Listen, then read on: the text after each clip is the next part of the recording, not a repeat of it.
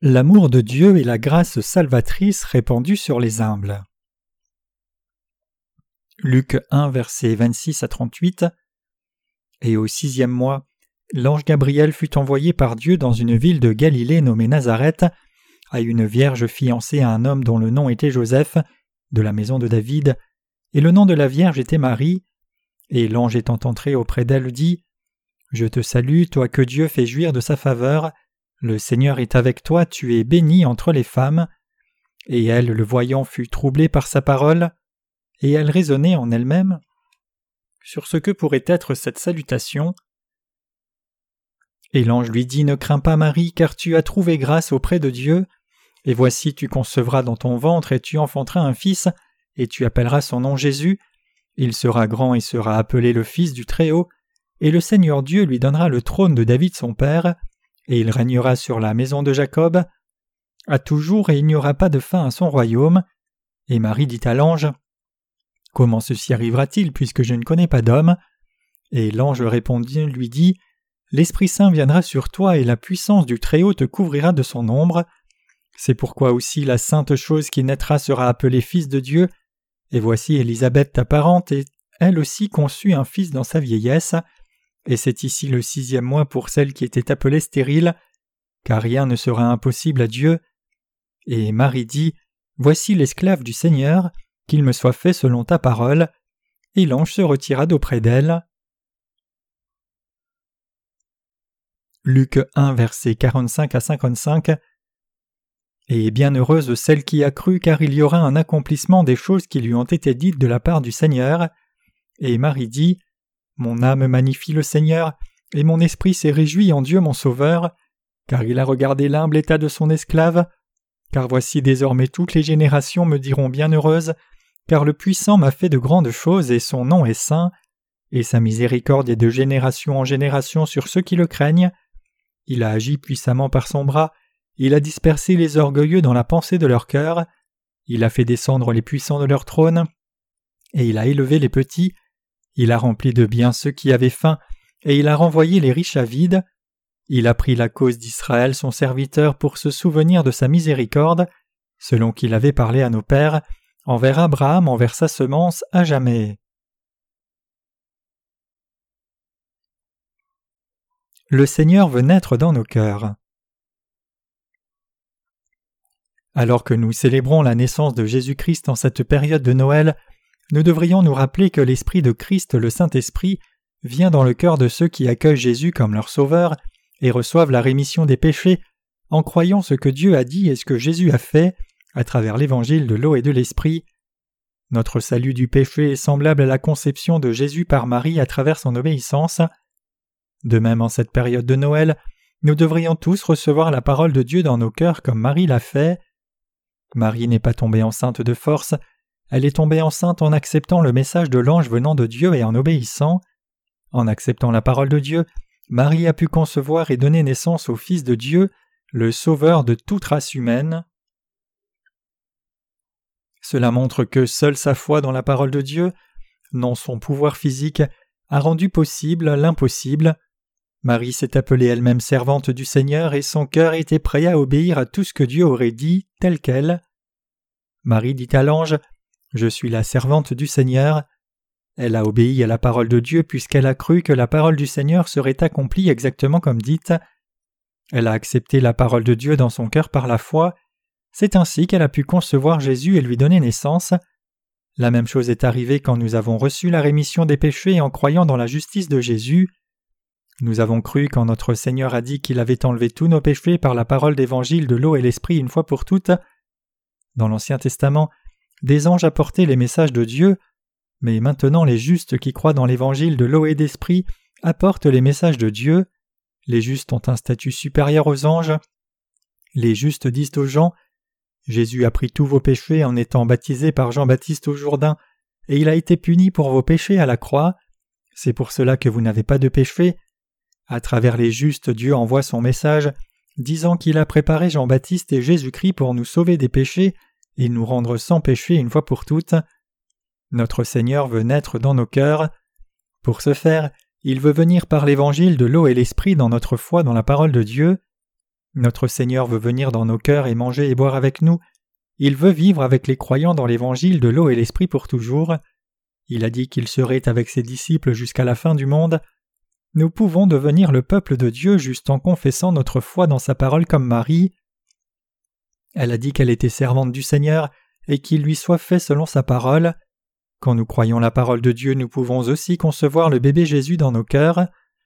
Nous pouvons garder Jésus dans nos cœurs en nous attachant à la foi en Jésus-Christ qui est venu par l'eau et l'esprit. Vous me suivez? Le Seigneur est avec nous indépendamment de nos circonstances.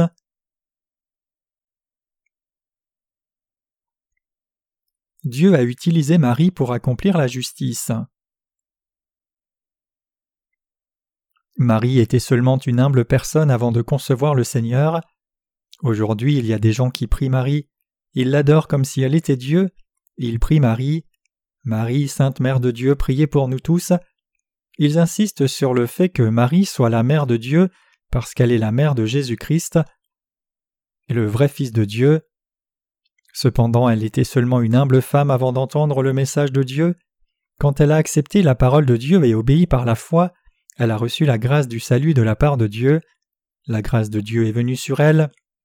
L'ange l'a saluée en disant Réjouis-toi, favorisé. Nous avons tous trouvé faveur auprès de Dieu en étant sauvés. Dieu nous a envoyé Jésus et a remis les péchés de ceux qui ont cru à la justice de Jésus. En d'autres termes, Dieu nous a revêtus de sa justice. La grâce du salut est aussi descendue sur Marie. Marie était humaine comme chacun de nous, et elle a trouvé la faveur de Dieu en croyant dans la parole de Dieu mais certains l'appellent mère de Dieu comme si Dieu le Père avait une femme. D'une perspective humaine, les gens ont des maris et femmes, mais Dieu est saint et il n'est pas comme nous du tout. Il n'est pas une créature, c'est-à-dire que Dieu n'a pas de sexe comme les humains. Donc Marie n'est pas la femme de Dieu. Luc 1 verset 35 dit Et l'ange répondant lui dit L'Esprit Saint viendra sur toi. Ce verset continue en disant La puissance du Très-Haut te couvrira de son ombre, c'est pourquoi aussi la sainte chose qui naîtra sera appelée Fils de Dieu. Nous devons savoir que ce verset accomplit les alliances de Dieu de l'Ancien Testament pour enlever tous les péchés.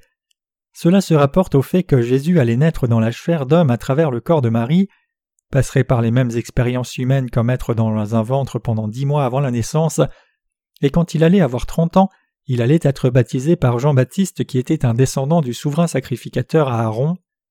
Dieu a dit cela pour venir dans ce monde dans un corps humain plus tard, afin de prendre nos péchés, comme il l'avait promis dans l'Ancien Testament. Dieu a utilisé le corps de Marie temporairement pour nous sauver des péchés du monde en tant que souverain sacrificateur du ciel. En d'autres termes, elle était un instrument pour le salut.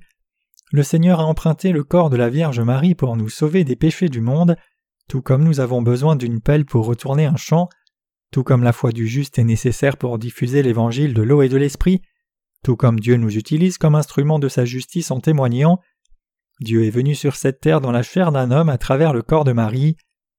Alors pourquoi Jésus devait-il naître d'une vierge? S'il était né de la même façon que les humains naissent, il serait né en tant que pécheur, donc il devait naître d'une vierge. Dieu a utilisé sa puissance, et il est né d'une vierge afin de ne pas faire partie du monde pécheur. S'il était né pécheur au commencement, il n'aurait pas pu porter le péché du monde en tant qu'agneau de Dieu, donc il a emprunté le corps d'une vierge pour être l'agneau de Dieu sans défaut. C'était prophétisé à travers Ésaïe 700 ans avant que Jésus ne vienne sur terre. Ésaïe 7 verset 14 dit Voici la Vierge enfantera et portera un fils. L'arrivée de Jésus sur cette terre par une Vierge a été prophétisée 700 ans avant que le Seigneur ne vienne.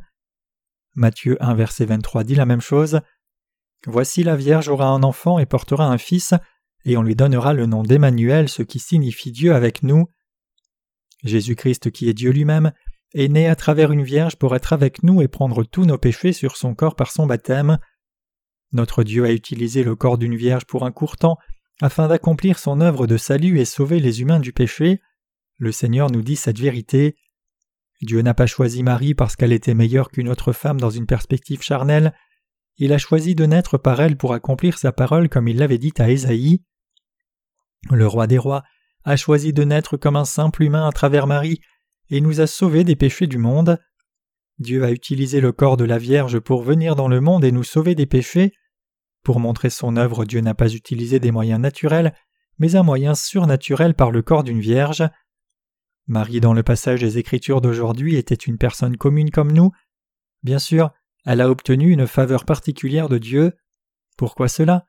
C'est parce qu'elle a accepté le message de Dieu porté par l'ange et a obéi dans son cœur. C'est comme recevoir la rémission des péchés en croyant dans l'évangile de l'eau et de l'esprit. Marie a aussi reçu la rémission des péchés. Elle a porté Jésus dans son ventre pendant dix mois puis lui a donné naissance. Quand Jésus a eu douze ans, Marie a perdu Jésus sur le chemin du retour de Jérusalem, mais elle l'a retrouvé trois jours plus tard dans le temple à parler de la loi de Dieu avec les enseignants de la loi. Quand Jésus lui a dit Pourquoi me cherches-tu? Ne sais-tu pas que je dois m'occuper des affaires de mon Père? Luc 2, verset 49, elle a gardé toutes ces choses dans son cœur. Elle a dû se rappeler que Jésus était né par elle, mais qu'il était le Fils de Dieu et le Sauveur, donc il n'était pas à elle, mais à Dieu. Marie a cru la parole de Dieu et a rendu visite à Élisabeth alors qu'elle était enceinte de Jésus. Élisabeth était enceinte de Jean-Baptiste à ce moment-là. Jean-Baptiste a reconnu Jésus et a sauté de joie dans le ventre d'Élisabeth. C'est ainsi que Marie et Élisabeth se sont rapprochées. Élisabeth a accueilli Marie avec une grande joie comme c'est écrit, puis elle s'écria d'une voix forte et dit Tu es bénie parmi les femmes et le fruit de ton sein est béni. Mais pourquoi cela m'est-il accordé que la mère de mon Seigneur vienne vers moi? Luc 1 versets 42 à 43 C'est Jésus qui était dans le ventre de Marie. Dieu le Sauveur était dans le ventre. Elle a continué de recommander Marie pour sa foi en disant Et bienheureuse est celle qui a cru, car il y aura un accomplissement des choses qui lui ont été dites de la part du Seigneur. Luc 1, verset 45. Remplie du Saint-Esprit, Marie a alors prophétisé Mon âme magnifie le Seigneur, et mon esprit s'est réjoui en Dieu mon Sauveur, car il a regardé l'humble état de son esclave, car voici désormais toutes les générations me diront bienheureuse. Luc 1, verset 46 à 48. Frères et sœurs, il est vrai que Marie a été bénie, elle a trouvé la faveur de Dieu parce qu'elle a donné naissance à Dieu. De même, si l'œuvre de l'Évangile se fait à travers nous, nous sommes vraiment des gens bénis devant Dieu. C'est une vraie bénédiction. Marie a dit que Dieu a considéré son humble état de servante.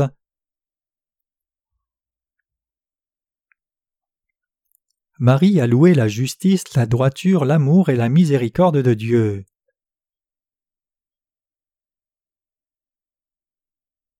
Marie s'est appelée elle-même humble.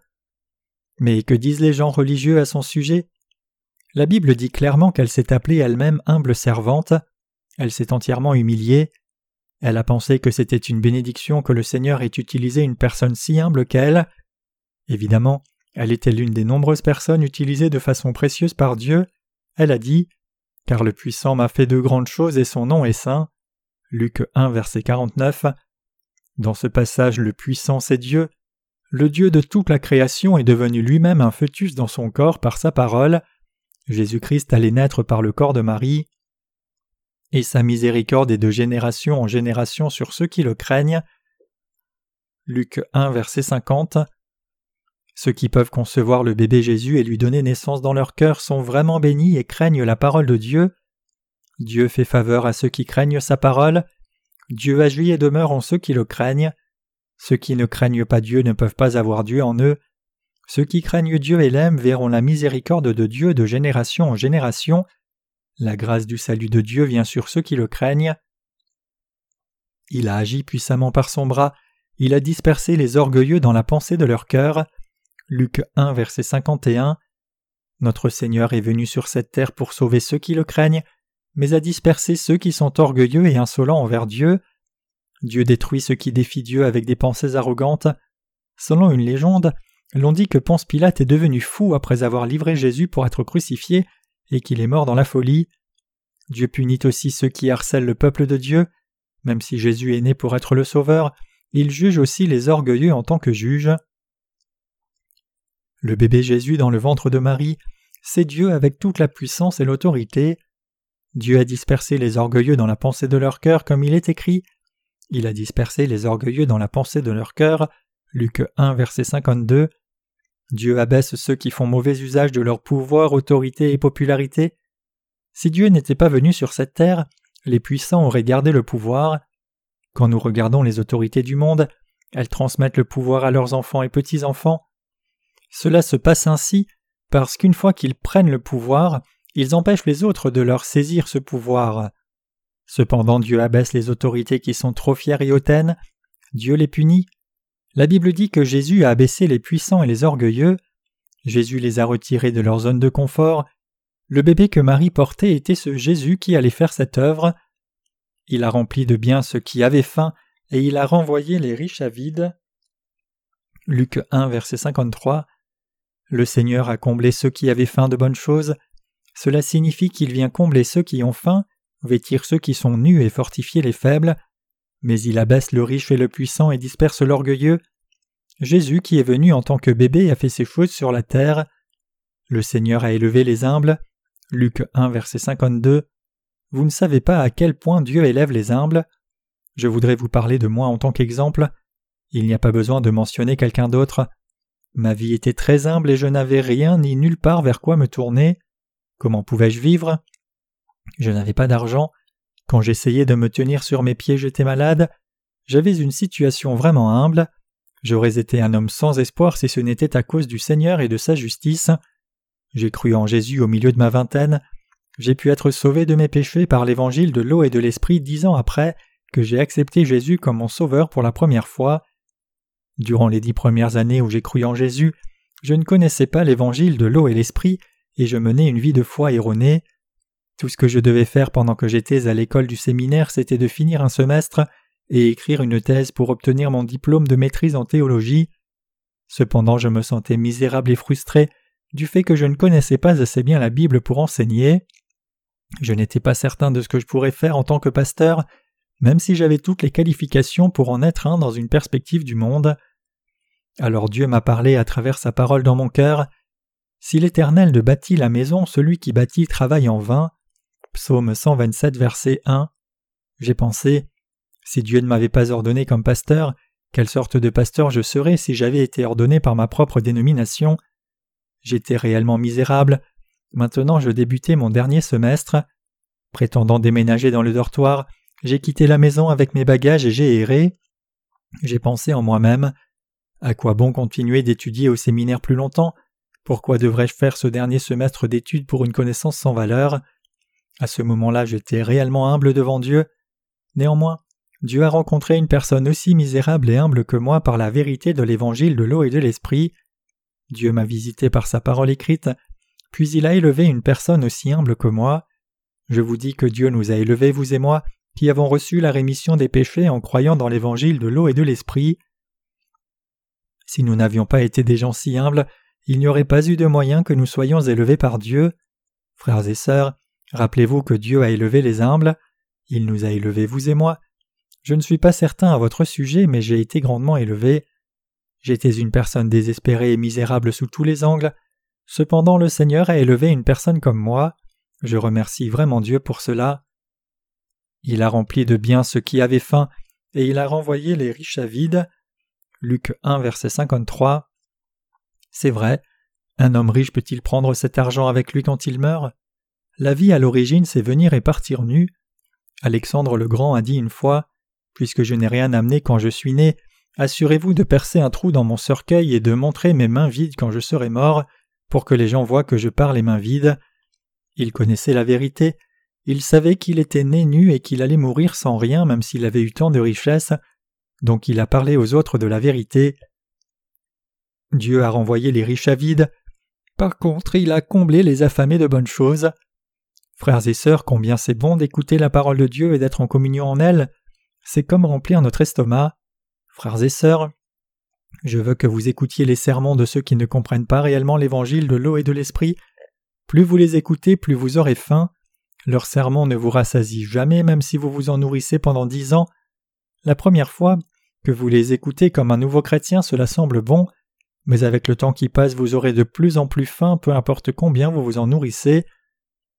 Si vous les écoutez pendant cinquante ans, vous finirez par mourir de faim. Maintenant nous sommes devenus une source de bénédiction en recevant la bénédiction de la justice du Seigneur premièrement. Nous sommes devenus les bénis qui partagent les bénédictions avec les autres. Nous sommes devenus les enfants de Dieu qui ont Jésus-Christ dans leur cœur, et donc nous pouvons faire l'œuvre spirituelle. Maintenant le monde va à sa fin. Les Israélites aujourd'hui attendent toujours le Messie promis dans l'Ancien Testament. Quand ils ne pourront pas trouver le Messie et réaliseront que le Messie est déjà venu, ils croiront que Jésus-Christ est Dieu qui est venu sur cette terre il y a deux mille ans et leur Sauveur. Ils réaliseront que Jésus qu'ils ont livré aux soldats romains il y a environ deux mille ans était le Fils de Dieu et le Messie, qui est ressuscité des morts après trois jours et qui est maintenant assis sur le trône dans le ciel. Ils accepteront le fait que Jésus a beaucoup de témoins visuels de sa résurrection. Une telle preuve historique montre qu'il est le Sauveur. Une fois que les Israélites croiront dans l'évangile de l'eau et de l'esprit, le monde ira à sa fin, il n'y a rien d'autre à accomplir. Alors que Dieu laisse les Israélites dans la douleur et la souffrance pour qu'ils reviennent vers lui, il fait une chose en particulier. Il y aura l'apparition d'un politicien comme un roi du monde entier, avec le pouvoir d'influencer le monde entier comme le serviteur de Satan. Il unira le monde et installera un gouvernement unique pour le monde. Pour avoir le contrôle sur chaque individu, il mettra une marque sur le front des gens et sur leur main droite. Apocalypse 13, versets 16 à 18. Alors les gens feront tout ce qu'il leur dira de faire. Sous son règne, il y aura différentes sortes de gens. Une sorte de gens sont les croyants en Dieu et ils ne recevront pas la marque. Une autre sorte de gens croient en Dieu mais recevront quand même la marque pour survivre. L'autre sorte de gens ne croient pas en Dieu mais croient plutôt aux dirigeants comme leur sauveur. Alors les justes seront définitivement séparés des pécheurs. Il y aura aussi nombreux martyrs. Le livre de l'Apocalypse dit qu'il y aura beaucoup de gens qui croiront dans la justice de Dieu. C'est la dernière moisson. Quand le temps viendra, nombreux croyants dans l'évangile de l'eau et l'esprit reviendront vers le Seigneur. Ils seront persécutés à mort pour avoir gardé leur foi. Ils témoigneront de la justice de Dieu par leur mort. La Bible dit que beaucoup de martyrs s'élèveront solennellement pour dire qu'ils croient réellement en Dieu, puis que le monde arrivera à sa fin. Des maladies douloureuses mais non incurables prévaudront de partout. Des catastrophes naturelles seront déversées du ciel sur chaque coin de la terre. La Bible dit que ces choses arriveront un jour. Dieu mettra fin à ce monde après avoir d'abord sauvé son peuple. Frères et sœurs, ce n'est pas de la science-fiction, mais la réalité à venir. Le temps des idéologies est passé quand le communisme a été démoli. Alors qu'est-ce qui contrôle le monde aujourd'hui? C'est le pouvoir économique. Ce n'est pas l'idéologie ou les doctrines, mais le pouvoir économique qui est au contrôle de tout. Un dirigeant se lèvera dans le domaine de l'économie et il se démarquera en dirigeant le monde économiquement. Il y aura une tacite compétition pour le pouvoir parmi les organisations économiques du monde, comme la PEC, l'UE, la LENA. La PEC a été fondée pour le bénéfice des pays d'Asie-Pacifique et l'UE a pour but de ramener l'Europe à la direction mondiale. En d'autres termes, l'UE veut restaurer l'Europe comme puissance économique du monde la LENA a été établie dans l'intention de préserver les intérêts des pays d'Amérique du Nord. Mais une fois qu'un problème économique arrive, ils commencent à se disputer les uns avec les autres et à se diviser. Si l'un s'isole, l'unité et le contrat peut être rompu à tout moment. Donc quand tout se divisera et que le monde changera, une personne qui est extraordinaire et capable apparaîtra pour régler les problèmes par la négociation. C'est ainsi que le monde l'écoutera et dépendra de lui, et tout deviendra sujet à son règne. Alors l'industrie informatique et électronique sera beaucoup plus développée que maintenant, et les fonctions seront bien plus poussées aussi. Quand le moment viendra, le gouvernement unique fera que les gens aient des tatouages comme des codes barres optiques. Avec les codes barres sur les gens, il pourra régner et gérer le monde entier. L'administration d'un seul homme sera faisable sur la base du système des codes barres. Il semble bien que les croyants et les non-croyants seront alors divisés, et que les croyants nés de nouveau seront tués par les incroyants, si nous sommes encore en vie ou certains croyants qui ont une protection particulière de Dieu seront en vie jusqu'à la fin. Une chose qui est certaine, c'est que les croyants, indépendamment des malades et des morts, seront élevés au ciel quand notre Seigneur reviendra. Les tombes des croyants morts s'ouvriront et ils reviendront à la vie. Le Seigneur les élèvera alors. Les vivants seront transformés aussi avant d'être élevés par le Seigneur. Cela ne semble-t-il pas être de la fiction pour vous? Si vous pensez seulement dans une perspective humaine, c'est comme une histoire de dessin animé. Néanmoins, cela arrivera certainement dans un futur proche.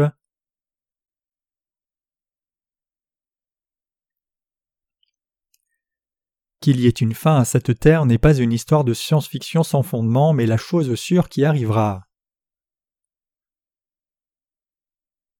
Je vous dis que ce n'est pas de la science-fiction mais la vérité. Vous et moi devons croire cela. Les gens n'ont pas tellement réfléchi à cela. Si les gens méditent là-dessus, ils pourraient devenir fous, donc ils inventent d'autres histoires qui occuperont leurs pensées. Il y avait aussi une nouvelle génération au temps de Noé.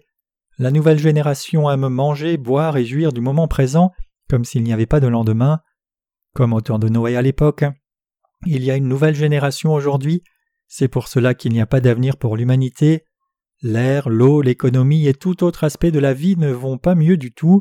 En réalité, tout empire. Vous vivez dans l'ère la plus paisible et heureuse. Quiconque ne croit pas cela aura des problèmes. Mais ceux qui croient la parole écoperont des difficultés à venir avec foi. Ils souffriront moins quand les tribulations viendront réellement. C'est parce que leurs cœurs sont prêts pour toute tribulation. Par contre, les incroyants souffriront beaucoup plus parce qu'ils ne sont conscients de rien. Les scientifiques disent que les ressources naturelles du monde seront complètement épuisées d'ici 2020 ou 2030 au plus tard. Beaucoup de gens ne croient pas cela, mais cela arrivera peu importe qu'ils le croient ou non. Vous devriez savoir quelle différence il y a entre croire et ne pas croire. Je n'utilise pas des menaces en l'air. Je vous avertis de rester alerte sur la fin du monde, car la fin du monde va certainement arriver. Dieu pourrait jeter ces gens dans la casserole de la tribulation et les frire vivants. Dieu peut le faire et il le fera s'il décide de le faire. La Bible nous parle de cela. Au jour de la fin, nous devrons vivre par la foi pour recevoir la protection de Dieu. Dieu a gardé l'Église de Philadelphie en sécurité au moment de l'épreuve. Apocalypse 3 verset 10 Et il y a des églises qui seront gardées par les soins particuliers de Dieu, mais il y a aussi des gens qui trahiront Dieu et subiront les tribulations dans les temps de la fin. Je suis certain que ces chrétiens qui prétendent être sans péché sans la parole du témoignage de Dieu dans leur cœur sont en mesure de trahir Dieu à la fin. Quand ils seront sous la pression pour accepter la marque de la bête, ils accepteront à contre-cœur de la recevoir pensant en eux-mêmes Si je n'ai pas la marque, je ne peux pas emmener mes enfants à l'hôpital s'ils sont malades, et je ne peux pas acheter de nourriture pour eux. J'ai reçu la rémission des péchés, donc Dieu ne m'enverra pas en enfer juste parce que j'ai la marque.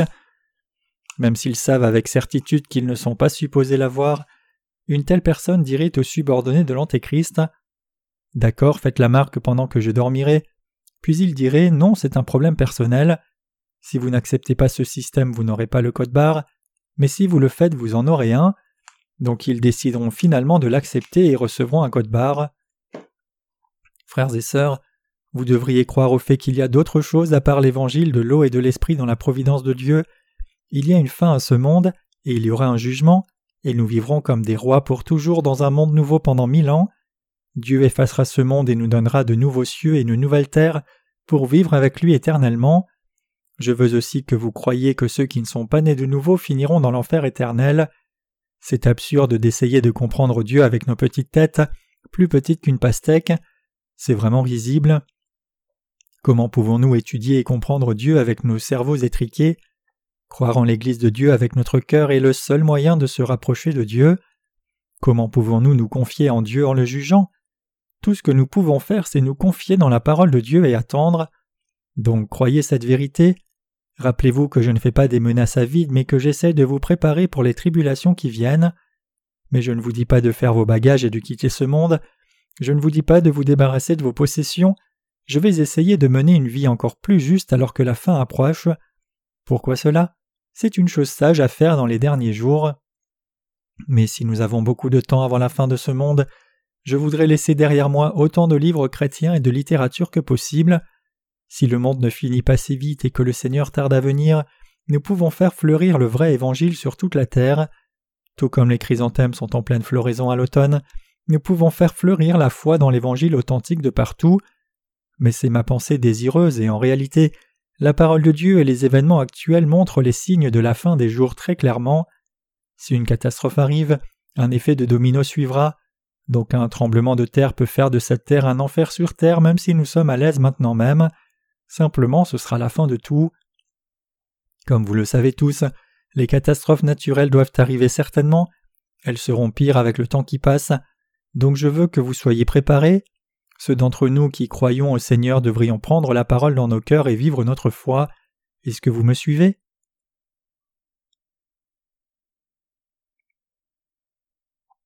Jésus a pris tous nos péchés par l'évangile de l'eau et de l'esprit une fois pour toutes.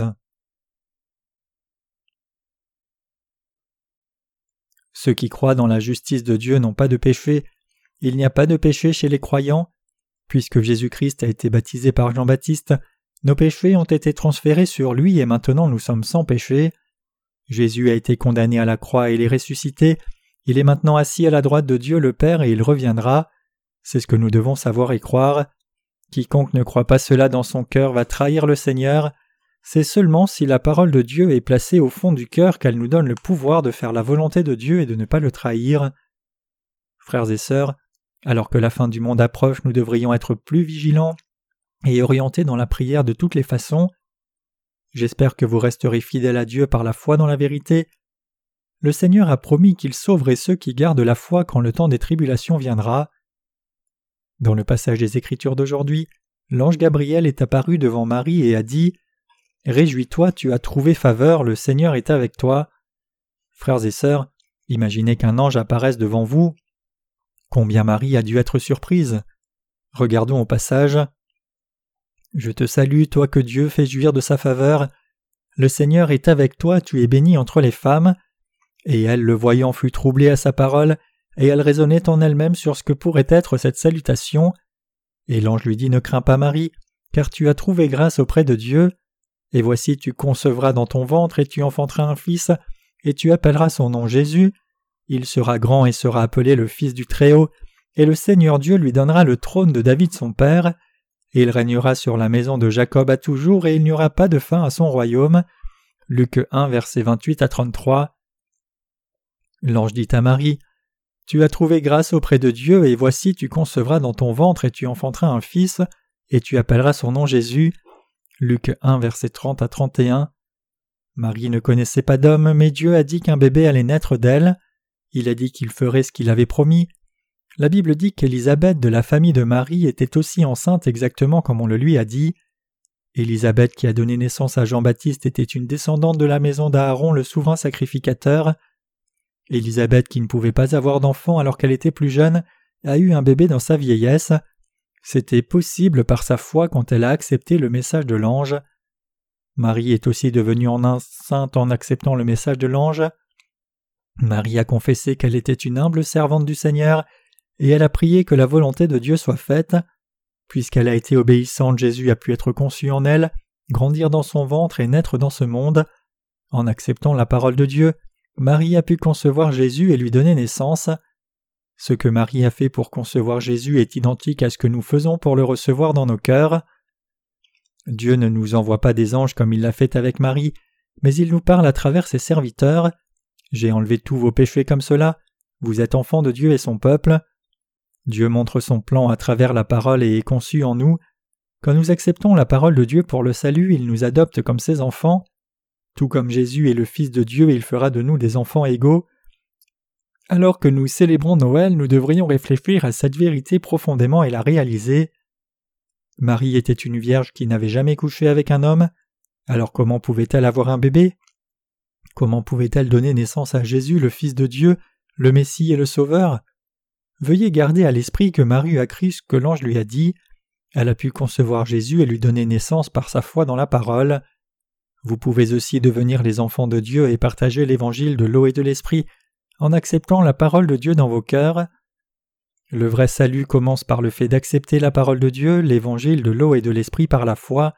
C'est l'expression de l'amour de Dieu et le don du salut.